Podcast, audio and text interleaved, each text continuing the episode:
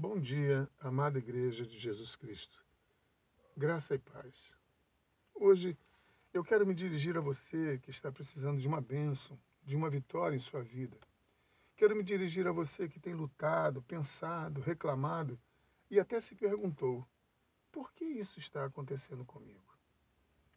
Eu sou o pastor Carlos Farage, da Igreja Cristã Nova Vida do Foxem, Queimados, Rio de Janeiro, e esse é o programa Simplesmente uma Palavra. Meu querido, minha querida, mesmo você tendo aceitado a Jesus Cristo como seu único e verdadeiro Salvador e, portanto, teve todos os seus pecados perdoados, como está escrito em 1 João capítulo 1, versículo 7, mesmo assim, nós continuamos expostos e vulneráveis a todas as astutas ciladas do maligno. Nossas dificuldades e aflições não advêm de uma instabilidade de Deus, de um descompromisso de Deus para conosco. Não. Elas podem ter várias origens, menos isso. Para compreendermos um pouco melhor, vamos ver o que está escrito em 1 Coríntios capítulo 6, versículo 19. Assim registra a palavra do Senhor. Será que vocês não sabem que o corpo de vocês é santuário do Espírito Santo que está em vocês? E que vocês receberam de Deus? E que vocês não pertencem a vocês, a vocês mesmos? Veja, aqui nós lemos claramente que nós não pertencemos a nós mesmos. E no verso seguinte, Paulo explica por quê porque vocês foram comprados por preço. Ora, se não nos pertencemos, logo tudo o que também temos não nos pertence. Nossa família, nosso trabalho, dinheiro, filhos, carro, casa, problemas, dificuldades, de igual modo, não nos pertencem. A Bíblia nos ensina que somos mordomos das coisas que Deus nos confia. Em Mateus capítulo 14, lemos uma narrativa muito interessante. Fala sobre Pedro andando sobre as águas e afundando diante dos olhos de Jesus Cristo. Por que Pedro afundou? Porque Pedro não recebeu o dom de andar sobre as águas. Jesus, na verdade, o capacitou para fazer isso, mas não deu para ele esse poder. O poder, a autoridade disso continuou pertencendo a Jesus.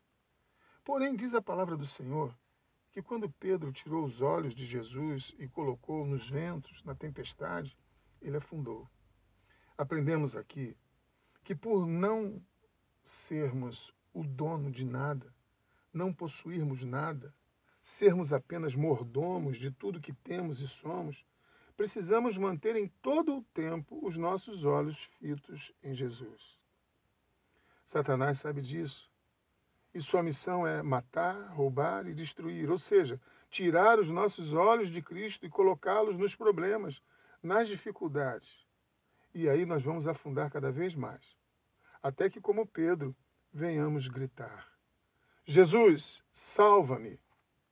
Não deixe que os problemas, as dificuldades ou circunstâncias tirem o seu olhar de Cristo e roube a sua fidelidade a Deus, a sua generosidade para com a obra do Senhor. Pois se você permitir, Satanás irá permanecer segurando a sua vida, amarrando a sua prosperidade. Pois afinal, não é a você tão somente que ele quer prejudicar. Ele quer, na verdade, atacar a Deus, que é o seu dono. Em 2 Crônicas, capítulo 20, versículo 20, na parte 6 está escrito: Creiam no Senhor, seu Deus, e vocês estarão seguros. Creiam nos profetas do Senhor e vocês serão bem-sucedidos.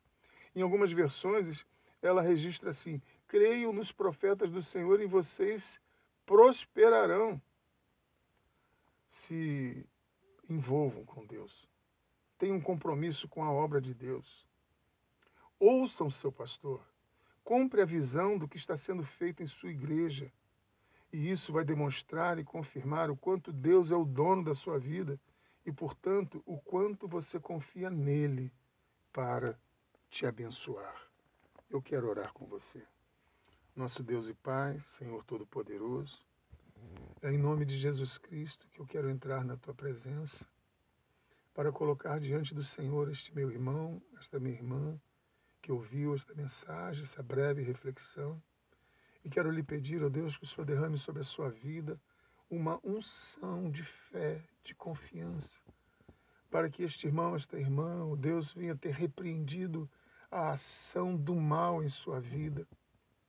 Pois, ó Pai, estará vivendo no teu poder, entregando tudo que tem e possui a ti. Conceda, Senhor, a este irmão, a esta irmã, uma unção de fidelidade e repreenda, Senhor, todo o mal sobre a vida deste irmão, desta irmã e de sua família. Eu abençoo, Senhor, todos quantos com fé neste momento oram comigo. E faço isso em nome de Jesus. Amém. E graças a Deus.